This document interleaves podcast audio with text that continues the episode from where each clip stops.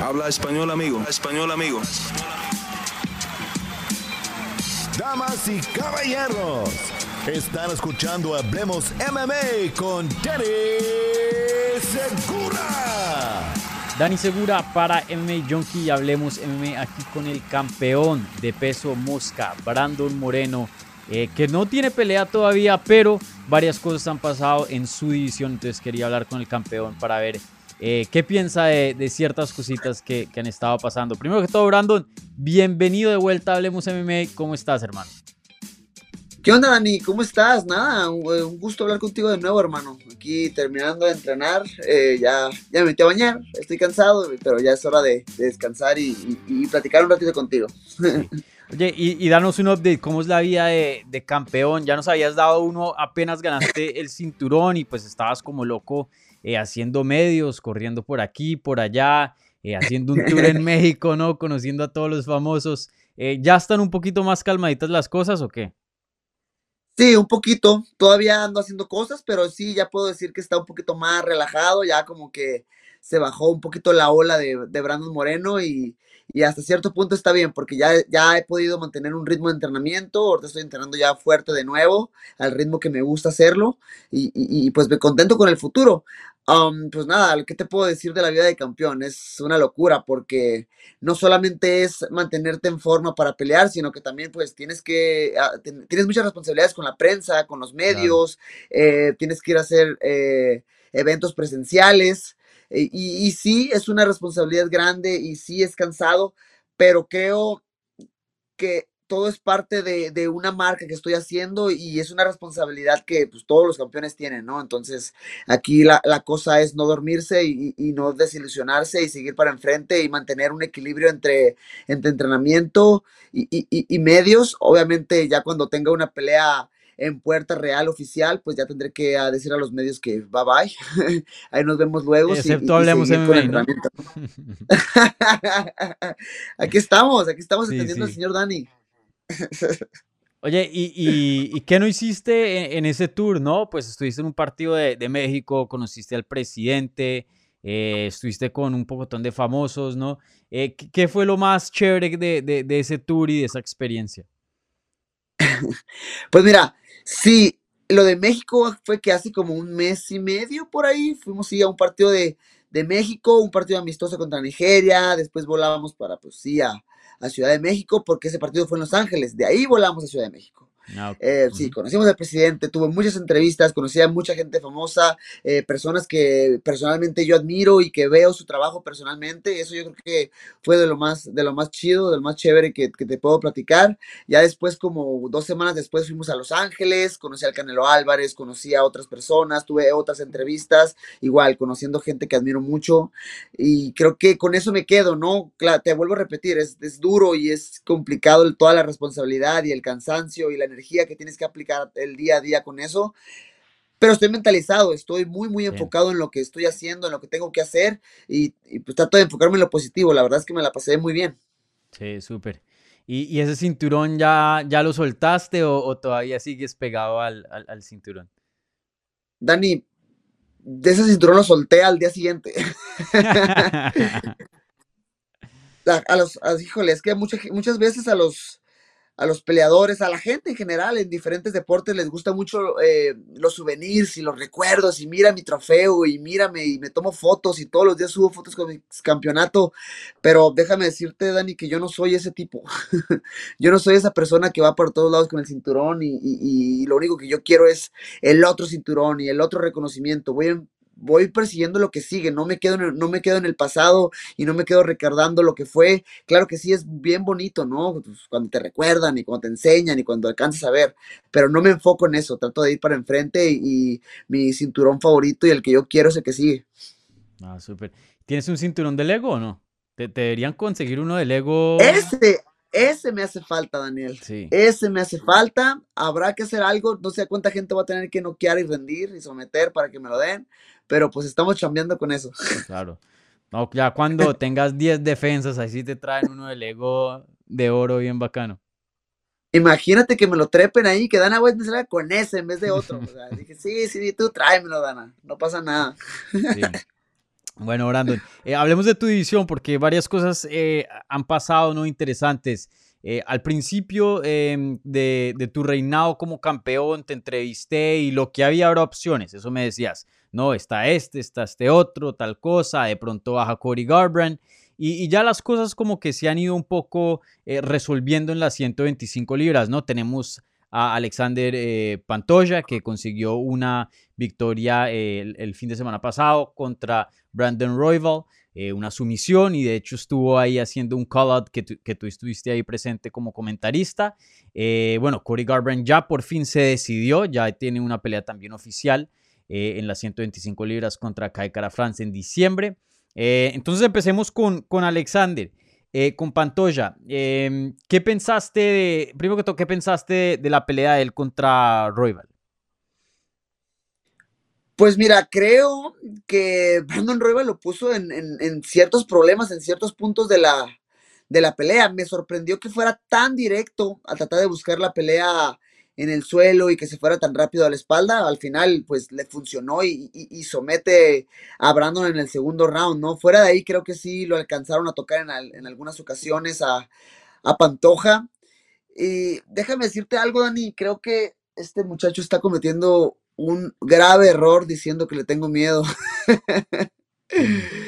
nunca he tenido miedo, Dani, nunca. No sé si sea muy valiente, muy tonto, pero nunca he tenido miedo y menos ahorita que me siento en la mejor forma de mi vida. Tengo 27 años, pero mm, en serio nunca me he sentido tan bien como ahora. Claro que sí, o sea, él, o sea, no puedo negar la realidad, él me ganó dos veces y eso no me lo voy a poder sac eh, simplemente sacudir y ya, eso está ahí, eso está en el, en el récord y está en, en la historia de mi, de mi vida, de mi carrera.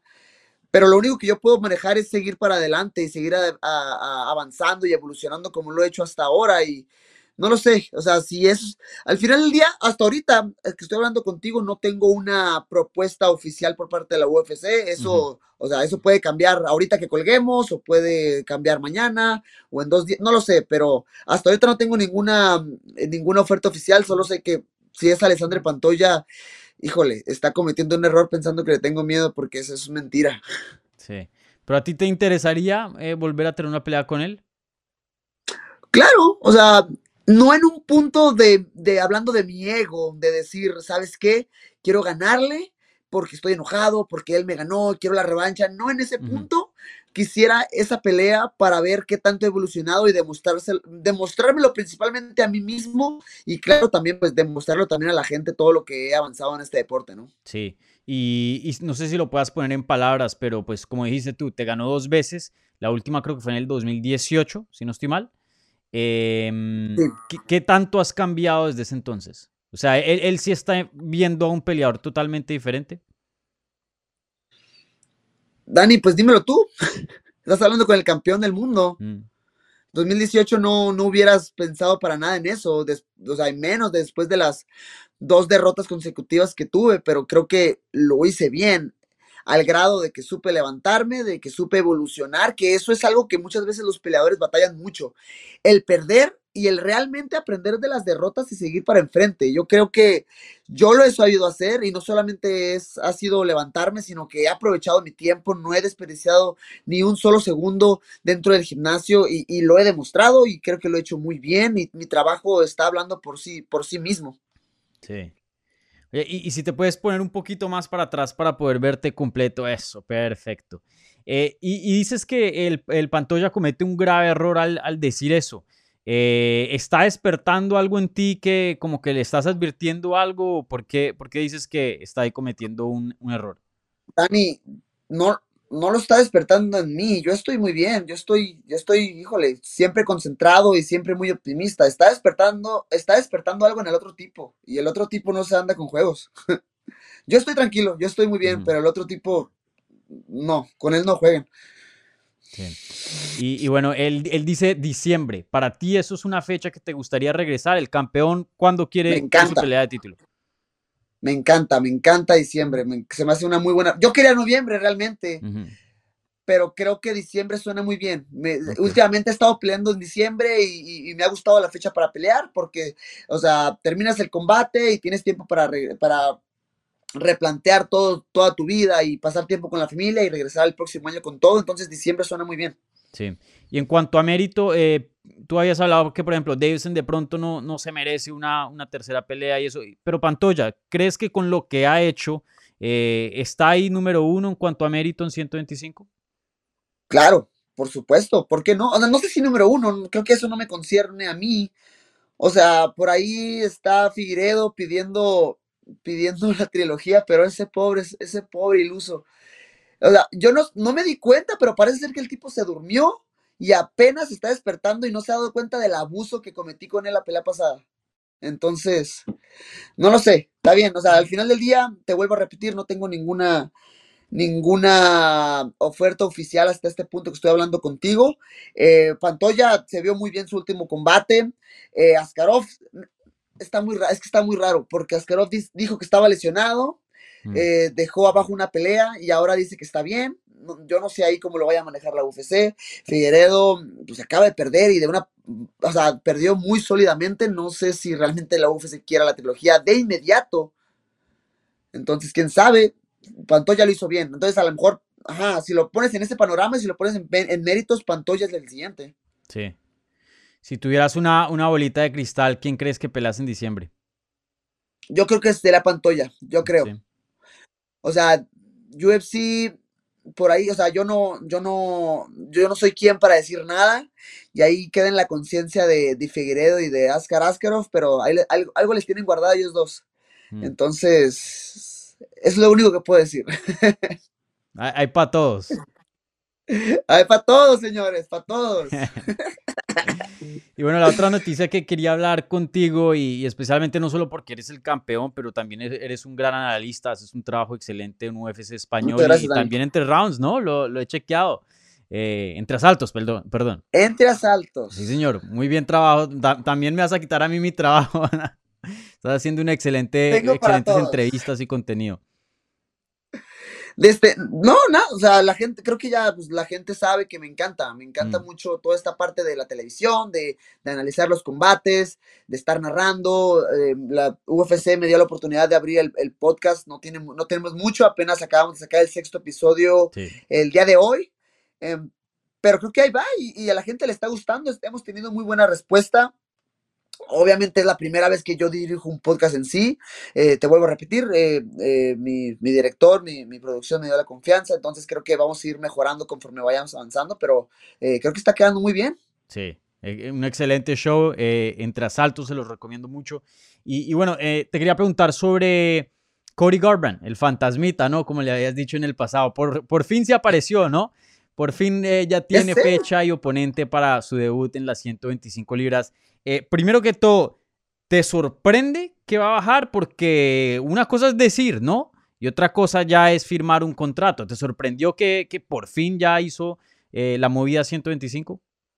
No, yo siempre, lo, yo siempre le creí que iba a bajar, eso no me sorprende. Lo que me sorprende es que haya aceptado una pelea fuera de título y eso lo respeto.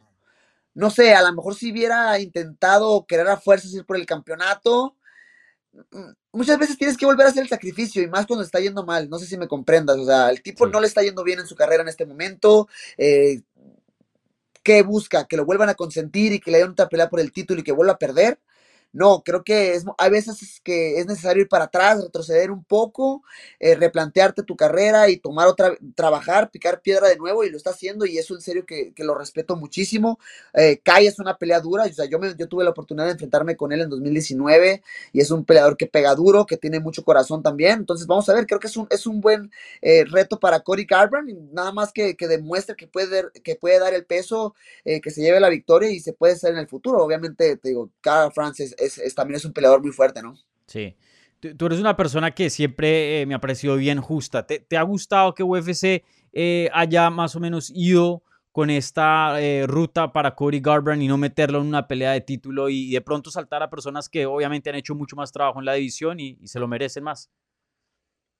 Se me hace súper justo y se me hace bien. Obviamente muchas veces sabemos que la UFC se maneja de, de maneras un poquito ¿cómo lo, ¿cuál sería la palabra que quisiera usar? De maneras no muy justas, a lo mejor, dando peleas que a lo mejor no se merecen tanto. pero esta vez creo que lo hizo pues bien, en papel lo hizo muy bien. Cody Garbrandt agarrando una pelea para que demuestre solamente y que dé peso y que gane y ahora sí conversar por el campeonato, ¿no? Creo que sería algo interesante para la división de, del peso mosca en general. Sí. ¿Y, ¿Y, qué piensas? ¿Cómo crees que va, le va a ir en 125, no? Como dices, está pasando por una racha muy fea en su carrera, ¿no? Eh, creo que mucha gente se aferró a esa única victoria que tuvo sobre Asonsao. Ya regresó el Cody, ¿no? Pero eh, viéndolo después contra Rob Font, creo que pues no, no, la está pasando muy bien, ¿no? Es que, mira, yo lo, yo lo, yo lo llegué a decir en un par de entrevistas. Eh, se estaban guiando demasiado por la victoria que tuvo contra Rafael, Rafael Asunsao, pero, o sea, Rafael Asunsao tampoco estaba en, su, en el mejor punto de, tampoco está en el mejor punto de su carrera, entonces se anotó esa victoria, pero pues, ajá, aparte que Rob Font es un peleador bien, bien duro, ¿no? O sea, es, él está para cosas en serio grandes dentro de la división del peso gallo, entonces pues vamos a ver qué le, qué le sucede a él, qué le, qué le depara a él en el futuro, pero sí, Cory Garbrandt creo que necesitaba, necesitaba eh, volver a picar piedra, como ya lo mencionaba, pelear con un, con un contendiente como lo es Carl France, una, una pelea dura, pero que puede, creo que puede llegar a, a, a darse una, un, muy buen, un muy buen duelo estilístico entre ambos peleadores, porque a los dos les, les gusta el intercambio de pie. Sí. ¿Quién crees que gana entre esos dos? Uf, híjole, qué buena pregunta tienes. Mira, yo creo que va a ganar Garbrandt, pero, te pero yo creo que no me sorprendería que ganara France porque es, en serio es de verdad, él es de verdad, no, no, no, cometerían un error en, subestimar, en subestimar a Kai. Sí. Y, y, no sé si te han dado, si tú tienes un, un, un calendario ya planeado para tus eh, narraciones, pero ¿vas a narrar eh, ese evento? Ay, es el 11 de diciembre. Es el 11 de diciembre. Sí. Pues sí, pero yo les, yo les aviso, o sea, me dan mis calendarios y me están dando, ahorita me están dando fechas muy, muy como, muy largas mm. o muy lejanas. Y yo les digo que ahorita, pues, no estoy seguro de lo que va a pasar conmigo en dos meses, ¿sí me claro, entiendes? Sí, no sabes Entonces, si tú mismo tienes una pelea. Exactamente, yo les dije, hey, sabes que yo quiero pelear en esa fecha, yo quiero pelear, es más, en el evento de, de enumerado de diciembre, entonces no lo sé, pues entonces, me, ahorita de hecho me toca, sí me toca esa pelea, pero vamos a ver. Sí, súper. Ah, bueno, Brandon. Eh, y otras cositas que te quería preguntar ya fuera de, de la edición en cuanto a tus campamentos. Eh, tú habías mencionado que quieres obviamente eh, poner a un lado un poquito los medios y, y, todas esas responsabilidades que trae ser el campeón. Eh, ¿Qué tan importante va a ser eso? Estuve hablando con tu coach Raúl Ar Arbizo, hice un, un, feature para MMA Junkie y, y él había dicho bueno, eso. Hecho. ¿Perdón? Muy bueno estuvo, la verdad. Ah, gracias. Eh, sí, Raúl había comentado lo, que le viene a Brandon, o sea, el, potencial que Brandon tiene es enorme y lo que le viene está pesado, lo van a estudiar mucho y, obviamente eh, las responsabilidades que se viene como campeón, eh, pues eso es algo nuevo y, es bastante y, y, eso va a ser como el challenge, ¿no? Como el reto. ¿Qué, qué, qué, ¿Qué, piensas? ¿Cómo crees que va a ser los campamentos eh, en cuanto a, tus campamentos previos que de pronto no tenías que lidiar con eso tanto? Creo que hay que manejar una agenda en el futuro. Tengo un muy buen equipo tras de mí. Tengo mi equipo de management que es Iridium. Eh, tengo a mi equipo, tengo a mi equipo de, de entrenamiento. Creo que en base a eso cuando ya se acerque una pelea oficial, cuando ya tengo mi, o sea, mi campamento en puerta, voy a tener que armar un plan específico y decir, ¿sabes qué? Si voy a tener tantas entrevistas y si voy a tener tantas cosas que hacer, eh, va a ser eh, tal día específicamente, a tales horas específicas, y si quieren ir, ya no cuenten conmigo porque no puedo salir, voy a estar completamente concentrado. Y es que, ¿sabes algo, Dani? Eh, mucha gente se pierde en ese tipo de cosas porque mm. llega el éxito, llega el éxito y te empiezan a invitar a todos lados y te empiezan a decir, vente, vamos para acá, y luego hay esto, y luego hay lo otro, y te empieza a desenfocar un poquito. Al final del día, ahorita tengo esta, esta idea bien clavada en la mente porque yo sé que no hay nada más infiel que la victoria. O sea, a la victoria descuídala poquito, déjale de ponerle atención y él se va a ir con otro rápidamente. Y, y yo no quiero permitir eso, ¿no? Porque me encanta la victoria. Sí. Entonces, lo, lo veo, lo, lo, veo mucho así. Eh, claro, ya es, es, espero pues platicar, eh, que platiquemos más adelante y te voy contando cómo va eso. Sí, no, definitivamente. Y, oye, eh, ¿qué tanta comunicación has tenido con UFC en estos tiempos? Eh, pues en nuestra conversación pasada, pues eh, tú me has dicho que tenías muchas, muchas ideas que les, querías presentar a, UFC. ¿Han podido hablar un poquito de, de, eso? Sí, un poco. Tuve la oportunidad de hablar, de hablar con, pues la gente de arriba, la gente de arriba de UFC y platicar un poquito el plan. O sea, hay muchos, obviamente me encantaría ir a México eh, a pelear, o sea, por fin regalarle una victoria a mí personalmente y a mi público allá en México, porque la primera vez perdí, la segunda empaté.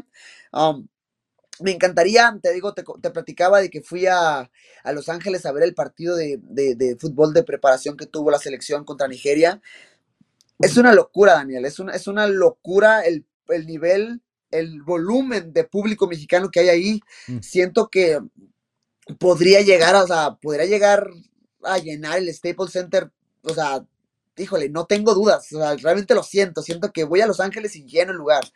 Houston, fui a Houston para el evento de Derrick Lewis en contra de Gan, muchísima gente mexicana, entonces me encantaría abarcar esos mercados. Eh, latinoamericanos acá en Estados Unidos, me encantaría ir a, México, pelear en México, me encantaría también, imagínate, pelear en, cerca de Tijuana, me encantaría pelear en Tijuana, pero ahorita no tenemos la infraestructura para hacerlo, no tenemos un lugar techado realmente, está el estadio de fútbol, pero no hay techo ahí, mm. eh, me imagino, no sé, peleando en San Diego, o sea, es que es cruzando la frontera, ahí está Tijuana, entonces sería básicamente pelear en mi casa. Eh, cosas de esas me imagino, o sea, y otros, y otros proyectos a futuro, eh, pero nada, ya el tiempo dirá y, al final del día todos son planes y todos son eh, proyectos mentales que tengo que respaldar con, con trabajo, ¿no? Claro, sí. no, no sé si has hablado de esto, te ha pasado por la cabeza, pero una de mis cosas favoritas en cuanto al mercado latino fue esas temporadas que hicieron de The Ultimate Fighter. Eh, me parece un show que de pronto en el lado americano no, no es tan chévere como era antes, pero en el lado latino pienso que eh, pues ha descubierto mucho talento. Muchos de los que están hoy día en UFC pues pasaron por ahí y, también eh, pues como he, como he dicho en el pasado, pues en, Latinoamérica hay mucho talento que, que, descubrir. Ya en Estados Unidos pues hay otras promociones, está el Contender Series, ¿no?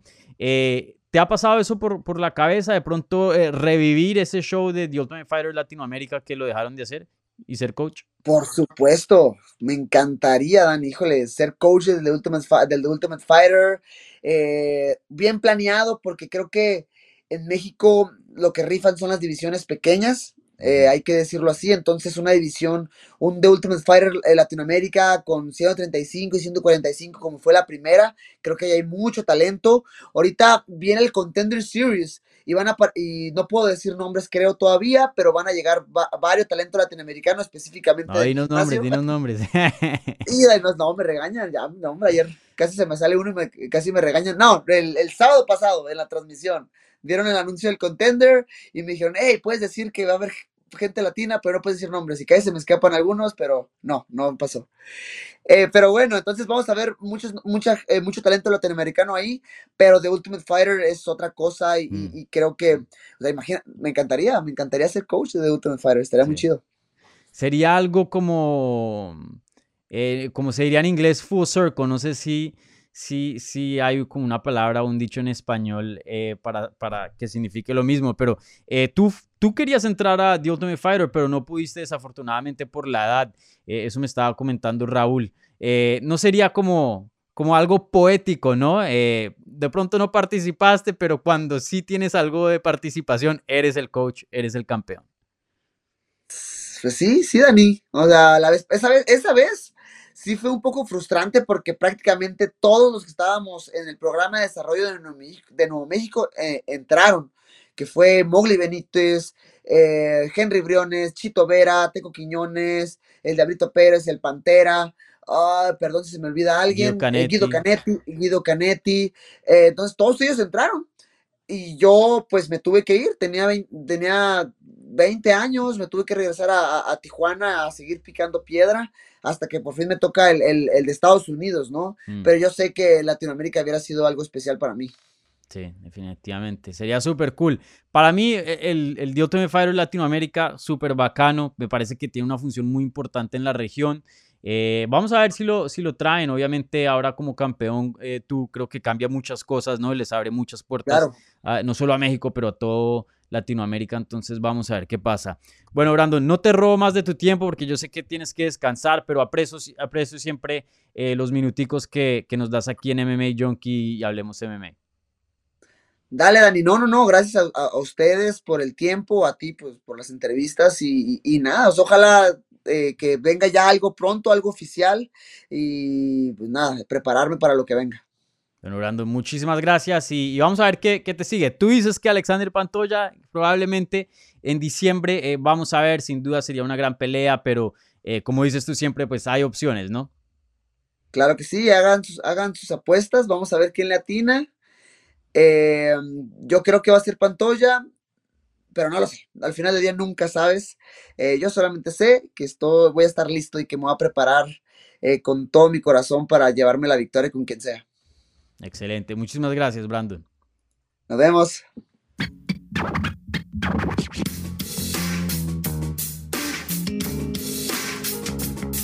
Gracias por escuchar Hablemos MMA.